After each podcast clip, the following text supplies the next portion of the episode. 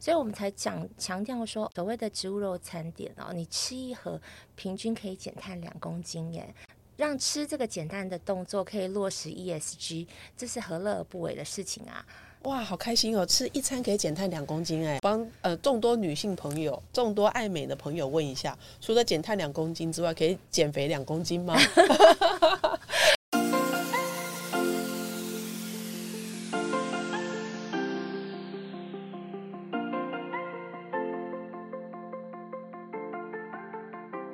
欢迎收听周五来聊吧之绿色追梦人。本节目由经济部中小企业处监制，我是主持人潘潘。在节目开始之前，一起来想一下，今天晚上想吃什么呢？那我们常常会苦恼说，哎，下一餐要吃什么？尤其是在美食的宝岛台湾，我们常常会有选择的障碍。可是今天呢，你可以用一顿饭的时间，为环境尽一份心力。那你不能不吃啊！那到底要吃什么呢？我们今天邀请到的是美剧星象有限公司的张桂珍共同创办人 Emily。我们来看看我们今天要谈的议题，关于植物肉。那我们请 Emily 来稍微简单做个自我介绍。嗨，大家好，我是美剧星象的共同创办人张桂珍。呃，在新植肉的这个创业历程当中，我们经过大概。将近有三年的一个所谓的就是呃研发的过程，那这一块也是我们从一个在政府计划的一个大西豆先开始，然后一一路演变到现在，然后有更好的一个口味跟口感呈现给大家。那宽呃美剧新象它是。等于是宽泰食品的一家通路商，它是通路公司、行销公司为主。那我们的新植肉带给大家，就是第一个就是可以减碳排放量，然后另外还有就是我们也是台湾第一家投入植物肉蛋白的一个食品加值厂。那所以这一块的话，希望是能够透过减碳 ESG 成为您我生活的日常，然后将这个好的产品。带给大家一个对环境也好，然后对呃永续也好的一个正面影响力。嗯哼，对。但其实呃，关于植物肉哦，可能是这这几年大家才看到的新的名词。那过去大家可能就更直白的说素肉。那请艾美丽来跟我们说明一下这两种有什么不同呢？嗯，对，潘潘问这个问题哦，大概是十个里面有十一个问我。因为通常来讲，我们的 TA 是多半是二十五岁到五十岁的族群，然后全部都是婚食的人。那婚食的人，他们在吃对于素的这个字哦，非常有一个难以跨越的一个门槛感。那所以我们呃，因为宽泰食品是研发为主的一家公司，然后我们之前在做婚食的时候，就是。所有供应商的上游厂商，等于我们的下游都是全部都是连锁餐饮业者为主，还有团膳。那所以基本上，呃，在这一块口感的拿捏，或者是口味的这个拿捏也好，我们都是朝着像荤食人出发的角度去设计研发这个新植肉的产品。那对于素这个字来讲，大家觉得说难跨越，是因为可能是因为它有一个比较。呃，荤食人难以接受的一个豆腥味吧，因为它的味道比较重，然后就像是有点类似像小时候妈妈追着我们那种吃，要为我们吃那种渐渐美的味道，那就是我们讲的那种倒啊很比较重，所以荤食人一一一旦闻到那个味道的时候，他们就很难以跨越，去哈吃素哦，我不要。可是呃，大家对于呃植物肉的不熟悉。可能就会产生一些误解或迷思。那您可以简单的定义一下，就是什么是植物肉？现在植物肉其实分两派，一个是呃培养皿。他们叫做人造肉，是培养皿出来的。它主要的是以萃取也是动物的干细胞，是主要的呃，所以这一块的话，吃素的人是完全没有办法接受。培养皿是像我们在实验室这样子做出来的吗？是哇，然后他们会做的相当相当近似于真的像牛肉一样的那一种血水感。所以吃素的人看他们在煎那种人造肉那那一派肉的时候，那个派系的肉的时候，看到血水浮出的话，他们是没有办法，真的是消费者是没办法接受的。那我们知道，就是说，其实，在一九三二年，英国首相呃丘吉尔他就有提出了人造肉的概念，然后到直到直到呃直到二零一三年，将近快一个世纪哦，才产生人世界上第一个人造试管的牛肉汉堡。那当时的价钱是非常非常贵的。那以植物肉现在在市场上面的推行状况，对于消费者来说是很难负担的吗？它它比一般的市场上贩售肉的价钱大概高多少？其实我们现在因为经济规模的生产，现在是把整个一个呃经济规模为导向，现在大概就是十五个 percent。OK，对，是刚开始比刚开始的三十五、三十五到四十个 percent 更能让人家接受。因为当时还没规模化。对，刚开始一定没有规模化嘛，因为我们在研发阶段，它会研发，然后还要寻求消费者的认同。那植物肉的推广的部分，像我们刚刚聊的这么开心哦，我相信在这一段历程上面，你们遇一定遇过一些呃很辛苦的，因为必须要教育市场。对，教育市场是我们花的最大最高的成本。是，但是呃，我们后来发现说，教育市场的同时，我们也要教育他们观念。嗯哼，对，这样子对我们来讲比较借力使力，因为它会有一个环境的因素做发酵的议题。嗯你不光只是吃，虽然吃很简单，但你可以选择更好的，对，对你更好的，然后吃还要有吃的有意义。是啊，那我觉得说用这个 ESG 来做一个所谓的新植肉，这是再适合也不过了。对，而且这是主流趋势，在未来五年都不会退流行。你们有出食谱吗？食谱的这一块都在我们的 ERP 的整个系统里面。我是 ERP 里面有上万种食谱，是关系到就是新植肉，因为研发已经经过将近三年多，不停的改进，所以不停的研发食谱，就是代表我们所有新植肉的历程。其实跟潘潘聊，就是说早期的时候，我们在大概二零一九年的时候，那时候。呃，做植物蛋白，我们是从大溪的豆浆磨出来的豆渣开始研发的哦。哇，以以往那些豆渣都跑去哪里呢？以往豆渣就是它很容易被到污染水源，它会发酵嘛？它会发酵，然后会引来蚊虫，是，然后拿来去做饲料，是。那这这些对我们来讲都不是属于高经济产值的，但是我们研发团队却把它们等于是嗯。巧手天工的让他换一种姿态，因为我第一个我去日本考察了大概三次吧。我去日本呃他们的 supermarket 看到哦，原来他们会呃日本妈妈他们就是家庭主妇，他们会在 supermarket 买到一包新鲜的豆宅。啊，对，新鲜的豆沙，他们是他们把它融入到所谓的做汉堡排啊，就是把它取代豆腐，因为豆渣里面有非常好的膳食纤维。那所以这一块，我想说，哎，怎么这么妙啊？哦，原来，因为我也是妈妈的角色，是我一定会给我的小孩最营养、最健康的产品，就像我对待我客户的心是不变的。那所以我就说，哎，那时候我就突发奇想，想说，哇哦，原来，嗯，日本妈妈他们会把新鲜的豆渣拿回去入菜、入料理。然后我就说，哇哦，那我可以把豆渣跟一些鸡肉，或者是跟一些汉堡肉在一起 mix 在一起，然后做给小孩子吃。结果出来的口感相当好，他们完全不会觉得说。妈妈，这里面有豆渣，因为通常豆渣会给人家一个粗粗的纤维感，有些小朋友他是不爱的。然后我想说啊，那原来是哦，好，那如果是跟蒸肉一起混合，他们吃不出来，可是又是默，就是默默的把营养吃到肚子里面去。因为其实真的大家都缺乏膳食纤维嘛，是好的肠就是肠道要好，要有要有膳食纤维。结果我就说哇，好棒哦，那我就想说。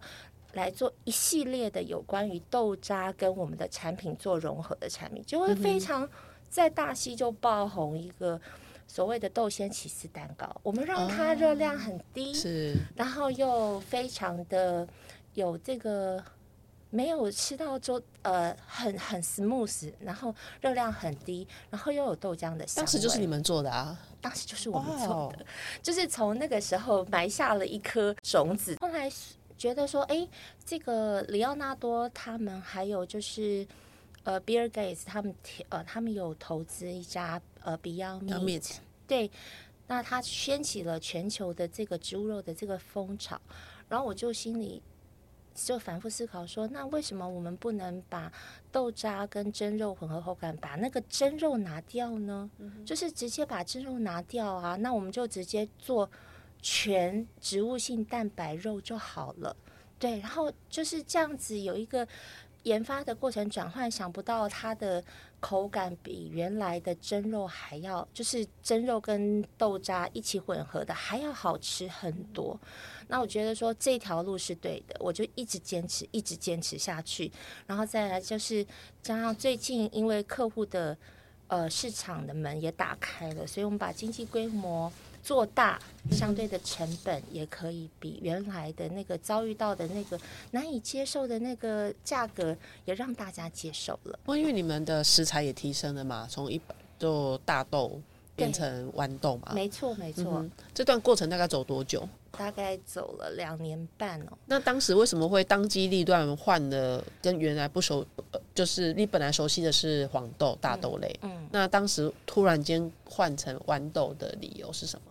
突然间换成豌豆的理由，第一个还是大豆蛋白，它就是台湾大部分百分之八十五都是基改成分。您刚说的成分的问题，对。然后再来另外就是，我们还是觉得豌豆的口感胜于大豆的口感，口感是不一样的。对，而且消费者接受接呃，像吃荤食的消费者反映给我，他们做盲测，我们不告诉他哪一个是大豆蛋白做的植物肉，或者是哪一个是我们真正豌豆蛋白做的植物肉，他还是选。豌豆蛋白，为什么？第一个，他们闻到的气味就不一样了。嗯哼，对，一个闻到的气味就是我刚刚跟你说的素食味、塑料味就不一样的。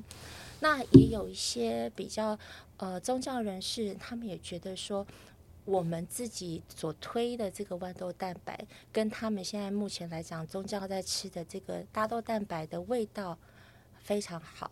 他们也很能接受。不过，这中间的过程哦，我们都会去想说，其实宽带食品已经在市场上站稳脚步了，何何苦来这么一招，还走那么辛苦呢？啊，也是，因为我觉得我自己本身就是喜欢创新而且接受挑战的人。那我也觉得是说这一块必经之路啦，以前的苦我们都。吞下去了，以前的苦都吞下，因为花了好多研发费跟好多的人力时间在从事这样的呃 involve 跟这样的改改革创新。嗯，那基本上。也是跟创办人这种很鸡婆的个性有关系。我觉得是自己一个为什么会从一个 supermarket 在日本，然后走到现在全部都是豌豆蛋白植物肉。我自己回想起来，应该是跟我自己个性有相关吧。其实可以看到一个蛮，我觉得可以看到一个蛮蛮好的愿景哦。其实因为根据估计，人造肉食品的市场的规模可能在二零二三年。可以到六十亿美元。嗯，那预估啊，二二零二四年呢，可能大幅度会增增长到一千四百亿美元。所以呢，呃，国际的这些趋势评论员，他们其实有提到，植物肉将来可能。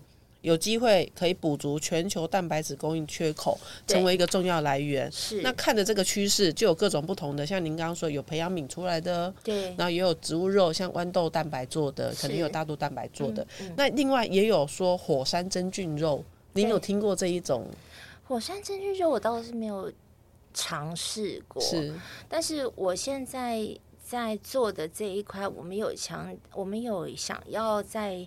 呃，研发出另一款就是跟菌丝有相关的哦，菌丝对，有在从事跟菌丝有相关。但是我觉得，嗯，既然是刚刚讲了，主轴是让 ESG 贴近你我生活的日常，是，然后尝试新植肉以植为食，可以有一个环保的概念跟爱地球的概概念嘛？那我也希望是说。呃，消费者他才不会管你，你到底要研发菌丝什么的？因为我觉得消费者现在呃给我们的回馈都是非常正面，而且非常好的。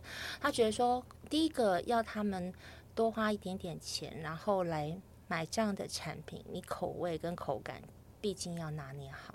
嗯之后的才会最好是有一些价值，爱地球的价值，他们会为了这个吃而吃，哦 OK。对，有意义的吃而吃。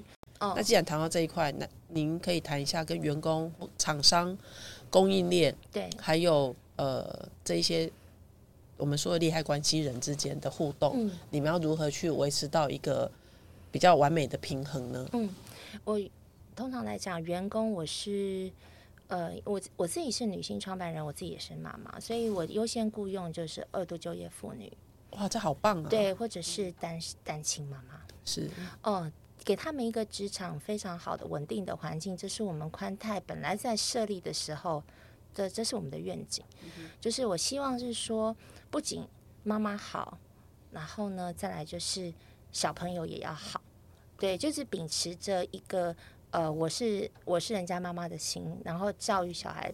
成长过程当中需要多少的营养？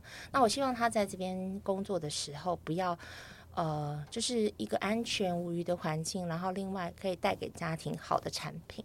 所以，我们员工价就是非常以优惠的价格给员工，然后员工带回去给自己家人吃。我希望这是一个良善的循环。是，那这是我对员工。那另外供应商这一块哦，因为我自己本身就是采购背景出身的，嗯所以我特别重视供应商供应商管理的这个部分。那另外就是说，呃，供应链的这个顺不顺畅这一块，也是当初我们创业之前设备过的。那再加上我的创呃创办人是鼎加拿大鼎泰丰背景相关的经验出来，所以他针对市场产品跟市场的所谓的研发的这一块的一个口感口味的定调，所以由他来立的整个影响影响整个研发团队，我觉得这一块是非常好的一个组合。哦，对，因为、呃，它代表市场，然后它代表无数次消费者回馈的一些意见反馈，那它来呃主导整个研发团队。那像我这个鸡婆的，我只是 提供研发的想法，我会丢一个，我会丢一个想法给他，然后再来执行，还是由他们去执行。所以我很。呃，很以我有这样子的研发团队为荣，而且我还很以我自己现在的员工为荣，因为我觉得他们影响到不是光只有他们个人本身，然后还有他们自己的家庭跟小孩。嗯那这就是当初创立这家公司的一个很好的愿景。对，因为我觉得凡事还是要以利他为主为出发点。然后你才能够成为一个很好的良善循环，而且我们公司，呃，说实说实在，这几年的这个，不管是刚开始做荤食，然后以及现在投入蔬食的这一块的植物肉，两条产线客户都很喜欢，因为现在很多荤食的客户，他说：“哎，你们的植物肉我们也要上上在我们的餐饮。”因为我们想要给消费者多一点选择，对，那我就说哦，那很好啊，因为现在现在植物肉的这客户跟我们荤食的客户已经并驾齐驱喽，哇哦，对，已经并驾齐驱的，因为大家觉得说现在吃蔬食是爱健康、爱身体、爱自己的一个非常好的一个选择嘛，那我觉得说，哎，那你要我当然是我就是一个很好的平台，我就供应你，所以这些呃过去的客户也会开始回过头来跟你们要求说，他们也想要也需要植物肉了。其实我们刚开始 在这个研发的过程当中哦，我们我们的客户给我们的回馈，其实真的是荤食的那个那些连锁餐饮业者，他们给我们的回馈是真的，我们研发植物肉的这一块的一个非常好的主因哎，啊，因为他们代表所有消费者，是对他们代 B to B to C，他们是大 B，、然后他们代表所有他的餐饮客户的消费者，他觉得说，哎、这你的植物肉应该要再怎么样一点，应该要再呃口感要再怎么样一点，对他的客户才能接受。哦，我觉得那个对我们来讲是一个很好的研发的滋润呢，嗯因为它代表了所有，所以它也代表了市场，那表示我们的产品真的是非常好，它才能够推出去嘛。对，所以这个对，就那时候真的是这样子，嗯哼，一路一路过来的。靠他们第一线的所有的回馈，然后给你们推进的力量。对，然后再来就是，我说那这样的产品你们用不用？他当然用啊，这有参与到我们的意见，我们当然会用啊。哇哦，那我像我就说哦，那太好了，那我就是秉持着这个精神，然后这一块这这一条研发的路有他们给的回馈，然后再加上他们也是我们的客户啊，是他们也会下单呐、这么好，嗯哼对，这是就是我讲的良善的循环嘛，这是好大的反馈啊！对啊，好棒哦。对，所以我觉得呃，不管是 to B 也好，或 to C 也好，对我们来讲，新植肉就是一个很好的良善的循环，这是我想要的。你自己觉得有可能呃，新植肉会取代真正的肉类？会有这么一天，当你的气候暖化到一定的程度，联合现在 COP 已经发表了，就是说有可能会预估到会上上升到三度。拜托，一点五度已经是天花板了，还上升到三度。我们如果是说能够让吃就这么简简单单可以减碳的话，何乐而不为呢？那我觉得说。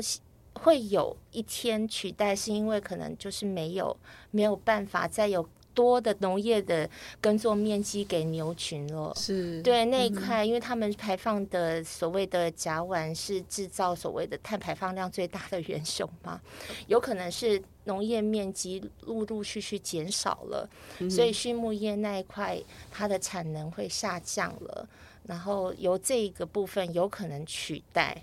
对，有可能会有这么一天，但是在这个过程当中，我相信我们会慢慢慢慢的朝向那一块路去走。那我们带一下最近一个比较热门的话题，就是前几周比比登公布的几个知名的餐点餐厅，然后呃，那个米其林也公布了，是那。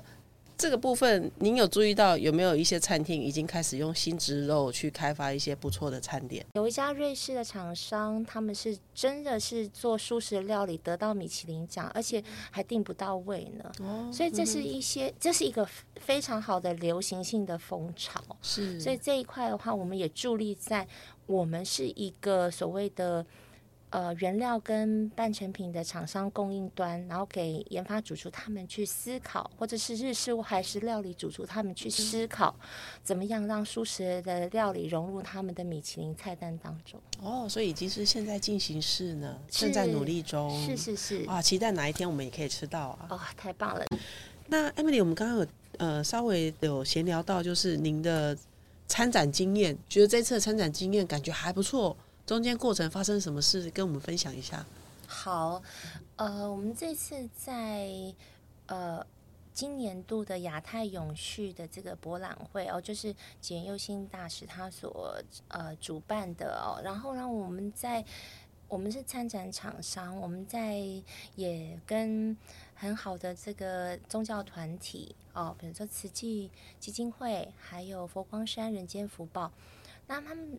就是对于我们这个产品哦，在现场给他们试吃的感觉，都觉得说啊，你们就是年轻的潮流啊，嗯，你们的产品就是代表一个未来性，而且是一个主流，而且非常的非常的深重人心啊。所以我们现在是后续的合作，就是把原料跟半成品可以提供他们做团膳，呃，做他们自己师兄姐他们想要做的菜料理。那另外呢，我们把我们的成品这一块，就是上架到呃合作的超市这一块，所以所以我觉得这个部分对于我们永续，大家都是属于志同道合的永续人呐，所以这这个部分的话，嗯，我也很高兴，参展的效益真的是蛮好的，回响也蛮好的，然后再加上。他们是主流宗教团体的主流，能给我们一个很好的反馈，对于我们来说是非常正面的。所以新植肉这一块，其实最早最早的时候是造福了一批原本吃传统素食的人，是嗯哼，对，给他们的一个新的选择是没有错。不过我很好奇哦，就是说我在料理的时候，料理新植肉的时候，跟我传统料理其他真正的肉的时候，料理手法都一样吗？都是一样的，就像我们刚刚我们在讲到的那个以塔泰式打抛为例，好了，所谓里面加的柠檬叶或者是九层塔，还有辣椒，这些都是吃素者他们可以吃的。是，对，然后再加上呃，我们的新植肉，真的让一些吃素的一些客人，他们觉得说，哇，这个泰式打抛，不管是配。北崩，或是拌面啦，或者是说拿来夹馒头啦，都是一个非常好滋味的产品。完全吃不出来，完全吃不出来。嗯哼，对，然后他觉得说这个东西真的太好了，所以其实很适合在做健康管理的人。是。确实是啊，我们现在其实有跟一些健检中心在合作，他们健检完不能吃太油腻的东西，这这个是非常好的清淡饮食。所以如果我们知道家人，比如说有三高，可是又他又喜欢吃台湾传统美食，嗯，那我们就可以用新植肉的方式，自己在厨房偷偷把它替代掉。哦，可以可以，然后不会被发现这样子。不要让你牺牲口腹之欲哦。我觉得人人生在世需要有口腹之欲这样的最后。一道防线，你才觉得说哦，人生真的是蛮有意义的。对，还是要满足一下，要满足感，一定要，这是我们想要带给我们的广大客户群的一个最好、最重要的一个满足感。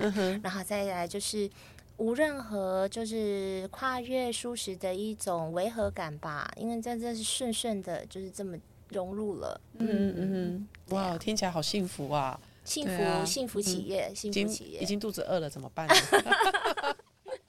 要喷喷，然后我们等一下好好的聊一下，看怎么样。呃，之后我们来安排一个植物肉大餐点，植物肉飨宴，植物肉飨宴，对对对，没错，植物肉飨宴，这这个非常好。嗯哼，那我们今天的节目呢，就在此告一个段落。谢谢美剧星象有限公司的执行长张桂珍 Emily 来跟我们做这一块呃。关于植物肉的分享，那也看让我们看到未来的世界有多么的美好。